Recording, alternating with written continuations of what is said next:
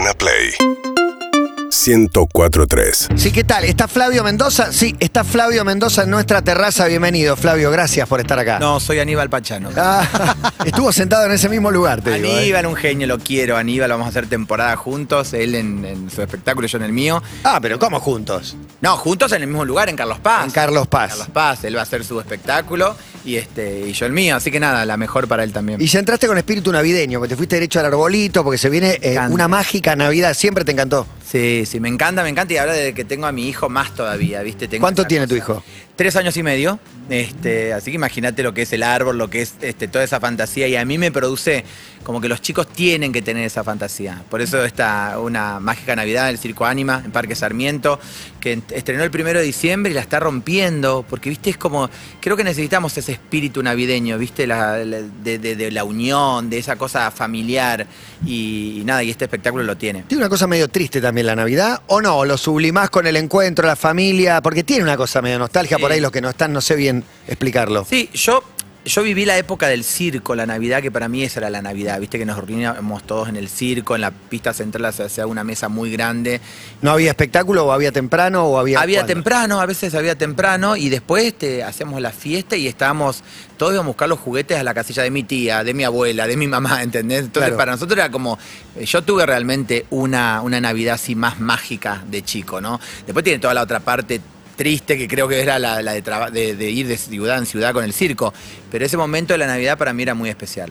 ¿Y te sorprende que le, que le vaya bien? Porque digo, hace 10 años que cuando arrancaste con extravaganza, Sí. no, no recuerdo que le haya ido mal. Quizás algún momento sí, pero por lo que recuerdo, siempre para arriba. Siempre. Pero sabes que porque creo que se convirtió en una marca y en una marca de buena calidad. Viste que cada vez que hay un espectáculo, por ejemplo, yo ahora cumplo 10 años con extravaganza, el 25 de diciembre en el Teatro Luxor en Villa Carlos Paz debuto el espectáculo y, y nada, ya tienen una venta muy grande de entradas, viste, porque la gente es como que que quiso eso. Mira, me pasó en Carlos Paz que cuando después que pasó el espectáculo, una gran empresa de hoteles me llama y me dice, no, te queremos eh, homenajear y hacer un salón y ponerle tu nombre. Yo decía, ay, todavía no estoy muerta, ya tengo, ya tengo el nombre en un salón. Pero pusieron el, en el nombre del salón y, y cuando me explican por qué me lo daban, era porque después de extravaganza es como que levantó tanto la vara que se animaron esa empresa de hoteles de ponerla ahí. Para mí fue eh, hermoso, no lo digo con soberbia. Es que es una marca y, un, y un clásico y una garantía, porque de- después vienen los del momento, la figura del momento, el chiste del momento, el título que remite a lo que pasó hace 10 minutos, Claro. pero de tuyo es, es lo contrario, exactamente. Sí, y porque también, viste, creo que para mí es importante eso. Porque yo podría hacer el espectáculo pochoclero, ganar plata y irme a mi casa. Pero no, no puedo, no puedo. Creo que, que estoy en este mundo para hacer otra cosa, más allá de... Igual haces plata, digamos. Hacer plata no es solamente quedártela y comprarte o Sí, sea, sí, porque sí, genera obvio. laburo. Sí, sí. Eso también me gusta, me circula. gusta generar, ¿viste? En es- En este momento más de 320 personas trabajan en mi empresa. Es un montón. Tanto y es un problemón también, con Sí. leyes laborales mediante y todo el quilombo que hay. Terrible. ¿Te habrás comido 500 garrones también? Y los sigo comiendo, los garrones y a los cartas documento y montones de cosas. Pero digo, vos tenés un discurso eh, donde todo el tiempo hablas de esto, de dar laburo y demás. Cuando viene alguien y te hace algo totalmente injusto para aprovechar y sacarte un mango con, con las cuestiones legales que lo amparan, pero hay casos y casos, digamos. Sí. ¿Cómo reaccionás? ¿Cómo te moves? ¿O hablas privadamente con esa persona? ¿Rompes lazos? Antes no podía dormir porque me angustiaba, porque decía, pero ¿por qué después de lo que yo hice o esto y aquello? Le hiciste bueno, 100 favores y el otro te jugó en contra porque eh, sabe que te va a ganar. Se aprovechan, ¿viste? Claro. Se aprovechan muchísimo. No, directamente yo ya creo que en este ambiente somos tan pocos que directamente digo, bueno, ok, conmigo no trabajás nunca más. Y no, obvio. Ese del tema. Pero también está, está por ahí lo legal correcto, ¿no? Hay personas que han tenido accidentes en el No, no, espectáculo y, claro. y le tenés que no, pagar y todo. Y, yo- obviamente. y después que le pagás todo, te lo tienen, te lo te hacen igual. ¿Viste? Claro. Que vos decís, pero, pero pará, si, si fue Claro. algo que te pasó a vos, no, Porque no. está instalado que te lo van a sacar, que te van a ganar igual. Exacto. Sabe, sabe Esa que gana. sacarte La plata. justicia Sí. falla, sí, exacto. Sí, sí. Pero a vos, ¿qué te pesa más? ¿Que te, que ¿La plata o te pesa también la, la parte humana cuando te pasa una cosa así? No, la humana, me duele más por la humana. Si fuera realmente la plata es como que digo, bueno, ya está, viste, se arreglen con los abogados y ya está. Me duele porque digo, uno genera un vínculo con el artista que estás todo el tiempo ahí, que después decís, pero boludo, si fuéramos, íbamos a comer después de la función y ahora haces esto, viste. Pero me ha pasado mucho, ¿eh? Mucho, hasta con personas que nunca en mi vida pensé que me iba a pasar, me pasó hace mucho tiempo y este, nada, ya lo tengo como un poco más. El que da laburo está- tiene esto. Tiene esto. Y no está muy a la luz porque no es políticamente correcto hablarlo. Vos sabés que en otros ¿viste? países. No, no se menciona. No, no, no. Y en otros países, viste que, por ejemplo, no sé, eh, una persona en, en Las Vegas, en los espectáculos de Las Vegas, se queda en trabajo de un día para el otro. No hay indemnización, no hay nada. Eso, eso Pero también hay un mercado laboral donde el que se queda sin laburo consigue el toque. Exacto, exacto. Entonces, bueno. Tiene eso. Pero también yo creo que tendrían que cuidar un poco más los empresarios que me.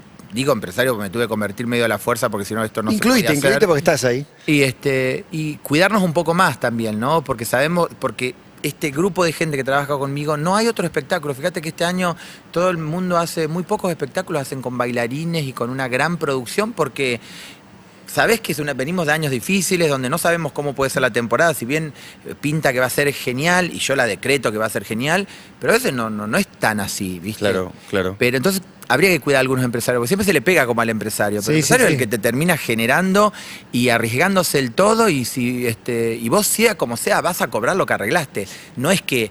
eh, y yo por ahí puedo perder muchísimo. Y la primera vez que te, que te arriesgaste, porque hay un, digo, antes de ser Flavio Mendoza, este Flavio Mendoza, está el Flavio Mendoza que laburaba muy bien, pero todavía no eras tan conocido, Sí. y te largás a hacer todo esto. Digo, es fácil hacerlo, lograr que la gente te dé bola, que te siga en la locura, también decir, che, vamos a hacer un espectáculo, lo vamos a hacer de esta calidad. No, o- no. fácil no es. Yo tenía mucho miedo desde el primer día. Para las personas que se arriesgaron conmigo, era decir, yo rogaba a Dios que no, no perder para que por lo menos ellos no, recuperen su plata. Después cuando fue el gran éxito y cuando tuve que hacerme productor a la fuerza, lo digo a la fuerza porque en un momento que mi productor era Adriel Diwan, Adriel Diwan por muchas cosas personales y todo, se bajó y yo me había quedado con un monstruo que era o se tenía que rematar todo y que el mundo lo- que todos los compraran como, hier- como hierros a la pileta, montones de cosas, o me tenía que hacer cargo yo. Y me tuve que hacer cargo porque yo dije, no voy a regalar a mi bebé. Y en ese momento fue poner en juego muchas cosas mías personales. Este, que mi hermana me decía, no, vos estás loco, vos estás loco, mira que.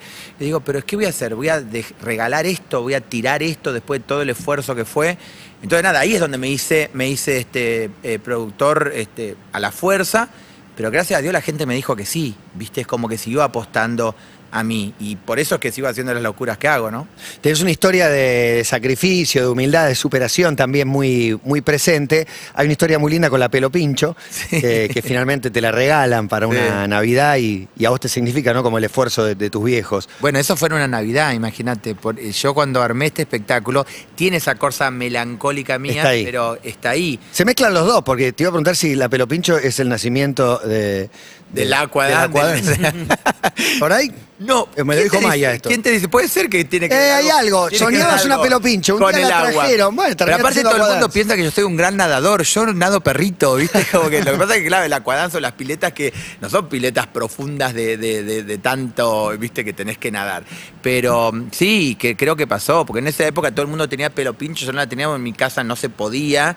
Y me llega para Navidad y para mí fue, ¿entendés? Una locura. Y yo me di cuenta también el esfuerzo y el sacrificio de mis viejos para regalarme esa pileta.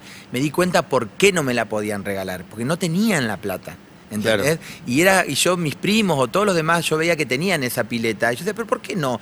Y a mí me la regalaron como en un lugar, en un momento tan especial que era por en la Navidad. Y yo me acuerdo que tenía, creo que, ocho nueve años y me lloré todo. Y mis viejos también lloraron. Entonces, ahí entendí también un poco lo que era el mundo, lo que era el sacrificio, lo que era este. Hay que vivirlo. Que Sí. te lo cuenten, no, no. No, no, no es. Y, no llega. y desde ahí creo que empecé a, a tener mucho más conciencia. Dejé de ser un poco niño. Creo que dejé de ser un poco niño muy a muy temprana edad por todas estas situaciones familiares. ¿no? trabajar. Y, y ponerte a trabajar y tenés que trabajar para llevar pan a tu casa. Pero también eso me hizo estar donde estoy hoy, creo, ¿no? No, no lo reniego, al contrario, digo, me pasó porque me tenía que pasar y está bien. Y con la parte, la otra parte, la mediática, la, la que pareciera ser necesaria también para, para la trascendencia. ¿Cómo, cómo te llevaste y cómo te encontraste? Obviamente la primero que no, no sé, me viene a la cabeza y seguramente Matías también es la pelea con Forte en su momento. Digo, toda esa, toda esa cuestión, digo, ¿la llevaste siempre con comodidad? No. ¿O después la veías y decías, no, creer que. No, yo lo veo ahora y digo, horrible, papelón, tengo a mi hijo y digo, que lo vea esto no me gusta, porque de última lo voy a pasar como que si fuera, fue un chiste, fue todo inventado, pero de verdad no, no fue lindo. Fue también es la televisión que, que había en ese momento, viste, que es como que todo era así ahí. Y hoy, por ejemplo, mira, el otro día justamente hablé con un de, programas más de, de- de- espectáculos, de, así, Y me vino con ese speech también de vuelta, ja, dice fulano que vos... Y vos sabés que me, me remonté como a 10 años atrás del estreno de Extravaganza y lo vi igual, hasta con la misma ropa me pareció verlo, porque dije, no hay evolución en este periodista en lo que me pregunta. Y porque creo que yo traté de evolucionar, onda, de última, me puedo... A ver, si me tirás un chancletazo yo te lo voy a devolver, pero te lo voy a devolver de otra forma, no me voy a poner en esa cosa, viste, tan carnicería, me Pero parece en el momento era como que había que aprovecharlo, porque si alguien te critica, subite a esa. que- Claro. no, pero ahora, ahora no sé cómo mirás vos tú- la pelea con Ford puntualmente y, la, la tristeza que encierra ese final Ya de no Ford. está, me da mucha no, no sé, claro, ¿en qué lugar te deja vos peleándote con él o, cómo te e- sentís? por eso, porque fue una pelea y cuando se gustó de extravaganza, justo él estaba haciendo su espectáculo en Carlos Paz y va y me abraza y yo también ahí me di cuenta, me pasó con lo de la pelopincho, ¿entendés? De mis viejos, me di cuenta que él necesitaba también eso, ¿viste? Contención, qué sé yo, es como, no era mi amigo, no lo conozco tanto, pero él también no fue eh, un santo, ¿entendés? Él era jodido, él cuando se le cruzaba a alguien en la cabeza era jodido y era apuntaba a mí y me tenía de hijo, Claro, me claro. tenía de hijo, me tenía de hijo hasta que yo reaccioné. Claro. Viste, este, nada, igualmente digo, ya es un tipo. que no estupidez, es ¿viste? Que increíble, es una estupidez lo que pasó y que, no sé, me pasa. Pero, pero por ahí objetivamente ves que, que rindió, entre comillas, para, sí. promocionarse a ambos en lo que estaban haciendo, debe haber servido para instalarse. Creo que no. ¿O no? Porque si no, todos los que hubiéramos estado en el jurado del bailando hubiéramos hecho un mega éxito de, de- de teatro. Me parece que la gente también no, no es boluda, la gente elige lo que quiere ver también. Si bien también elige a la persona porque eh, le sos simpático, carismático, lo que fuese, pero después si te sentás y vos, viste que la televisión es gratis. Claro, sí. zapping. El teatro no. Ahora, el teatro tenés que pagar una entrada y te tenés que sentar y decir, a ver, ¿qué me va a dar esto? Por eso te iba a preguntar por el crédito que, que tenés, porque vos también tocas gente. Elegiste a un compañero mío, a Goico, para ir al teatro. Lo amo, lo ¿Pero amo. por qué? ¿Por qué dijiste Goico va al teatro, digamos? ¿Qué, Porque ¿Qué viste en él? tenía- Goico, che, al teatro, o sea. Me parece que tiene también eh, tiene un don de gente que está buenísimo. Él es Este, lo máximo Él es como lo persona, más, es lo, lo más máximo. como persona y siempre me transmitió eso. Humilde, Yo ubicado, no lo conocía y cuando me llamó por teléfono dije, "Pero-", me dice, ay, pará, pará que tiro la camioneta al costado y hablamos porque estaba manejando. Ya que el tipo tenga ese gesto es porque es respetuoso. Recontra. Y ya eso ahí, viste, dije, no, es él. Es él, me parece que en su momento era un sex symbol, sigue siendo un chongazo. sí. Él me parece que la parte justamente de mezclar todos los drag queen con él, que era el otro extremo, me parecía que era ideal para romper un poco con esta con este estigma que hay, viste, de, de- de, ay no, que en el fútbol no pasa nada, que te digo", y él lo hizo de una manera increíble en el teatro y me encantaría vos seguir trabajando con él porque tiene, tiene, tiene madera para No, el estábamos en la cancha y, y le digo, ¿hoy también? Sí. A las 11 tengo función. Estamos viendo Argentina contra no sé quién. Qué bueno. Nada, increíble. Sí, sí, es, es Increíble. un capo, es un capo y lo adoro. Cuando armás un espectáculo, ¿buscás comunicar algo así también? Digo, como esto que acabas de decir de Goico, por ejemplo, ¿buscás que tenga un mensaje? Sí, como te dije anteriormente, podría ser un espectáculo pochoclero y que sé que va a ser visualmente lindo y ya está, y, pero hoy necesito como decirte algo. Capaz que algunos dirán, ay, qué cursi o qué esto o aquello, pero como una mágica Navidad tiene un mensaje. Tiene una- un mensaje de unión, de amor, de, de, bueno, dale, viste, este, hay, hay, hay sueños que hay que cumplir, hay, los chicos tienen que creo que crecer con eso. Yo soy de la, somos capaz, no sé ustedes, yo soy más viejo, pero de las generaciones que no nos, no nos enseñaron a ser felices, viste, nos enseñaron con el mandato, con lo que había que hacer, con, lo, con el cumplir. Yo a mi hijo le enseño a ser feliz, viste, y creo que eso tiene mis espectáculos hoy, una mágica Navidad, extravagancia un poco más también este, desde otro lugar, pero también tiene algo que a mí, yo, na- imagínate, estoy a punto de cumplir muchos años, no lo voy a decir, lo voy a decir en el teatro para el que paga la entrada, pero este, puedo, en estos 10 años yo te puedo contar toda mi vida, porque en estos 10 años es como que fue como una catarata de cosas, ¿viste? Desde, desde entender dónde estaba parado, de tener que hacerme cargo de cosas, de poder haber sido papá, que, que era una, es una sociedad que no lo termina de entender, ¿viste? Donde, este, gracias a Dios, la sociedad va cambiando. Una parte sí, una parte todavía le falta cambiar mucho. Y, este, y me pone en un lugar que digo, me encontré desde el chico de circo, pasar a bailarín, a pelear con molinos de viento, a ser papá.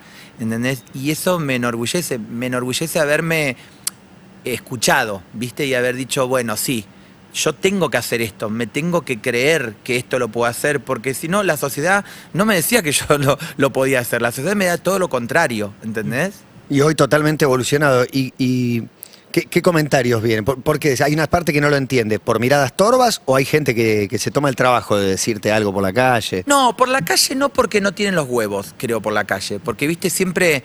Sí, por ahí hay un auto que por ahí sigue pasando, no sé. Pasan un- cinco boludos arriba de un auto y te dicen, ay, Flavio, viste ese chiste como onda. Y Sí, sí, siguen, de y los siguen, 80, de los on- 80. porque onda no, no, no frenan. Porque no tienen los huevos de decírmelo. Sí. Después, el de las redes sociales tampoco le doy tanta pelota porque me parece que, que el que escribe atrás de un teclado es un cobarde. Mm. Porque si te quiere decir algo que te lo digan en la cara, a ver si tenés huevo para decírmelo o varios para decírmelo. Ese tipo de cosas, digo, me parece como que atrasan y que realmente yo a mi hijo, por ejemplo, no usa mi celular, viste que los papás de hoy le dan el celular para que Sí. vea dibujitos. No lo usa porque lo trato de, y no te digo que sea el mejor padre del mundo, pero trato, creo, porque en un momento no lo voy a poder evitar, porque él, va, él con sus compañeros del colegio va a agarrar las tablets y va a agarrar el celu y va a agarrar todo, pero por momento lo trato de hacer jugar, meter a la pileta, ir a acrobacia, que él tenga una otra Sí, cosa. que haga, que haga. Porque la mirada soca lo que tienen hoy los chicos es Tremendo. insoportable, no, no le ves los ojos, no sabes qué, qué color de ojos tienen porque no, no te miran, están mirando todo el tiempo para abajo o a una pantalla. Y estoy en contra de eso. Estoy, estoy a favor de la tecnología, pero no que nos, que nos lleve tanto. No, el abuso, el abuso a veces es, es imperceptible. Pará, me dijiste que Goico era un chon- es un chongazo. Es un chongazo. Hablemos de chongazos. Sí. Eh, que- que otros, quiero saber los primeros chongazos que te hicieron darte cuenta que esto me gusta. Eh, Eh, espera, hay que ver que- de qué chongazo me habla. porque, Por ejemplo, chongazo de mi vida, yo te puedo decir, un chongazo de mi vida que no está más, pero que lo amé siempre fue Cacho Castaña, porque fue un gran amigo y un gran tipo que me dijo cosas. chongazo de mi vida es un titulazo. Sí, tus chongazos de mi vida son Cacho, Nito Artaza, pero ¿por qué? Porque fueron parte de mi vida donde me eh, donde Te ayudaron, fueron importantes. ¿entendés? Como por momentos también con Nito tuve cortocircuito y lo quería matar, pero no puedo decir que el tipo no estuvo en un momento que fue importante para mi vida, para mi vida artística y, que también he aprendido muchísimo de esas cosas. Como también tengo mujeres de, de mi vida, ¿entendés? Son muchas, desde Moria, que han pasado y han sido, este, han marcado algo en mí. Después están los otros, la parte más este, sexual. Más sexual, sí, pero el- de, de alguna forma, pero esos no son conocidos. No y los nadie. conocidos no lo voy a decir. No, no, que- que- No está bueno decirlo. no, no tenés que decir nada. Que hay más de lo que la gente cree, No, obviamente. obvio, sí. porque ¿sabes qué? La mayoría son historias que no se conocen. de- Aparte, de yo, en todos, eso- ¿no? yo soy, eh, viste, a mí no me gusta el machista, viste, ese que dice, uh, no, mirá, yo me, me salí con aquella mina. que-". Digo, ¿por qué lo tenés que decir, pelotudo? Viste, si sos caballero, cállatela. Es como que el, el, viste, el hombre, este, el hombre, digo, por este, el, el sexo, ¿no? Porque este, yo también soy hombre, pero tiene esa cosa de que, de que tiene que alardear de con quién sale. Si no lo contó, no pasó, ¿no? Como, Claro. sí. Y también soy de la época que, viste, que si vos decías con quién había salido, te- estabas en todos los programas de televisión sentado Claro, hablando. claro. Sí, claro. Me parece terrible, ¿entendés? Y yo sí podría seguir ahora, llego a decir los nombres, estoy sentado hasta el día que me muera. Ah, igual. Pero Impresionante. Y estás de novio igual ahora. sí, estoy de novio, estoy de novio. Bueno, ahí tenés, mira, yo estoy de novio con alguien donde es totalmente otro palo. ¿Chongazo? es chongazo, chongazo, chongazo, increíble. Usa el término. Sí, sí. Nada más, no sé. Hashtag chongazo. Este es el chongazo de mi vida.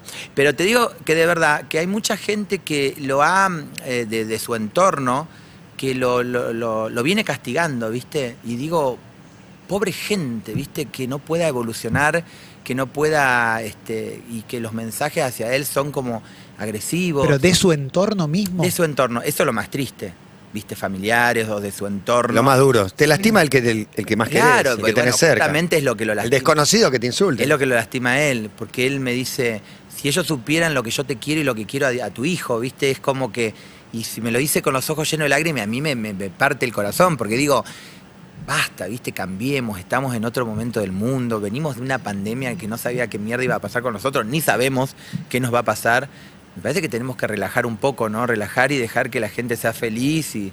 Viste, no sé, hay un tema en el, en, el, en el circo, en la mágica Navidad, que dice, solo el amor nos salvará. Y para mí me parece que sí, que el amor nos puede salvar, porque si no podemos ver un poco más, más allá, viste. Viste que cuando empezó la pandemia la gente por un papel higiénico se tacleaba en Sí, el supermercado. sí, por un, por, por un Ah, alcohol en gel. Sí, sí, compraba 80 alcohol en gel aunque Sí. necesitara uno. Claro, viste esa cosa de no ser solidario y a mí me daba miedo es que yo decía, en cualquier momento si que se convierten todos en Walking Dead, viste, yo voy a, voy a protegerlo a Dionisio, porque me decían, ¿querés ser papá de vuelta? Y le digo, no, no, como está el mundo, no, eh, puedo proteger a uno. Ya es un montón uno. ¿Viste? Me daba como miedo. Ahora con mi pareja y, y cómo está todo y cómo también empiezo a, a ver esa parte positiva. ¿Quién te dice que Dionisio no es un tipo que, que sea realmente que, que descubra vacunas el día de mañana? Sí. O traer otro hijo que también haga bien por el mundo. Entonces, nada, trato de ver esa cosa positiva porque, porque nada, porque soy así. Porque por el momento me recaliento, viste como llegué, y automáticamente digo, ya está, voy a calentar por esto. Es perder el tiempo, no, no, no vale, no vale. Ya que mencionás a, a tu hijo, me gustaría preguntarte por qué tenías ganas de ser papá. Pero no como por qué, sino Sí, sí, sí. por qué, qué, qué fue lo que motivó el deseo de, de- de ser papá. Vos sabés que a mí una vez me lo preguntaron así cuando quise hacer el tema de adopción y me lo preguntaron de la otra forma. Claro. Ah. Desde la otra forma. ¿Por qué querés ser papá vos? ¿Viste como onda? Como que yo no merecía ser papá. Esa fue la sensación que tuve y fue un dolor, fue una daga Pero, en el- pero vos te lo habrás preguntado en un momento. O Te habrás preguntado, ¿quiero? ¿No quiero? ¿O te pasó en el cuerpo un deseo? No, siempre, siempre tuve eso de, de que, no sé, los, los hijos de, mi- de mis amigas bailarinas los tenía yo a UPA, ¿viste? Claro. Y siempre decía eso, pero yo tenía como en la cabeza que era, para mí también era hombre, mujer, hijo, no, no había otra forma. Eh, cuando empecé con el tema de la adopción, me fue como muy difícil en nuestro país, viste, el monoparental es muy difícil. Entonces dije, este, como a otros les fue muy fácil, ¿no? Pero a mí me fue muy difícil. Entonces, nada, cuando este, fue lo, de, lo del vientre subrogado, dije, ¿por qué no? Y viste, y mi hermana me decía, este, se va a parecer a vos, puede tener tu carácter, viste, como. Claro. Y eso me motivó también, pero, pero siempre quise como ser papá. Creo que eh, ser papá es como una continuación, ¿viste? Como, Pero hubo algo en lo sanguíneo también, me decís, ¿no? En el ADN, en Sí, eso de que sí. sea tuyo. Sí, bueno, vos lo ves a mi hijo, es En igual a mi ADN. hermana, ¿viste? Igual a mi hermana. Este, tiene cosas mías, por supuesto, pero tiene mi carácter de mierda, tiene, él, él sacó eso. Es modificable igual. Pero sí, pero es muy bueno, ¿viste? Es bueno, es un chico con un corazón hermoso. Pero volviendo a lo de ser papá, es, creo que es eso, es, es también para mí como un deber criarlo, ¿entendés? Y, y, este, y dejar al mundo un, un- un nene feliz y que un- se, se convierta en hombre. Para mí tiene que ver con, con toda una cosa este, especial de que tiene que ser papá, ¿viste? Porque hay personas que son papás de casualidad o por, por- ¿viste? Y dicen, ah, bueno, ya lo tengo. Ah, quedó embarazada. Bueno, lo tenemos, no lo te- ¿viste? No sé, esta forma es una forma, no te digo que sea ni mejor ni No, peor. pero lo buscaste muchísimo. Pero lo busqué Y mucho. eso dice algo. Lo busqué mucho. Eh, tiene, tiene que ver con algo, algo, algo desde el corazón, ¿viste? Bueno, eh, no para de generar, feliz y orgulloso de dar eh, laburo y de estar en el lugar que está. eh, Flavio Mendoza está con nosotros, una mágica Navidad.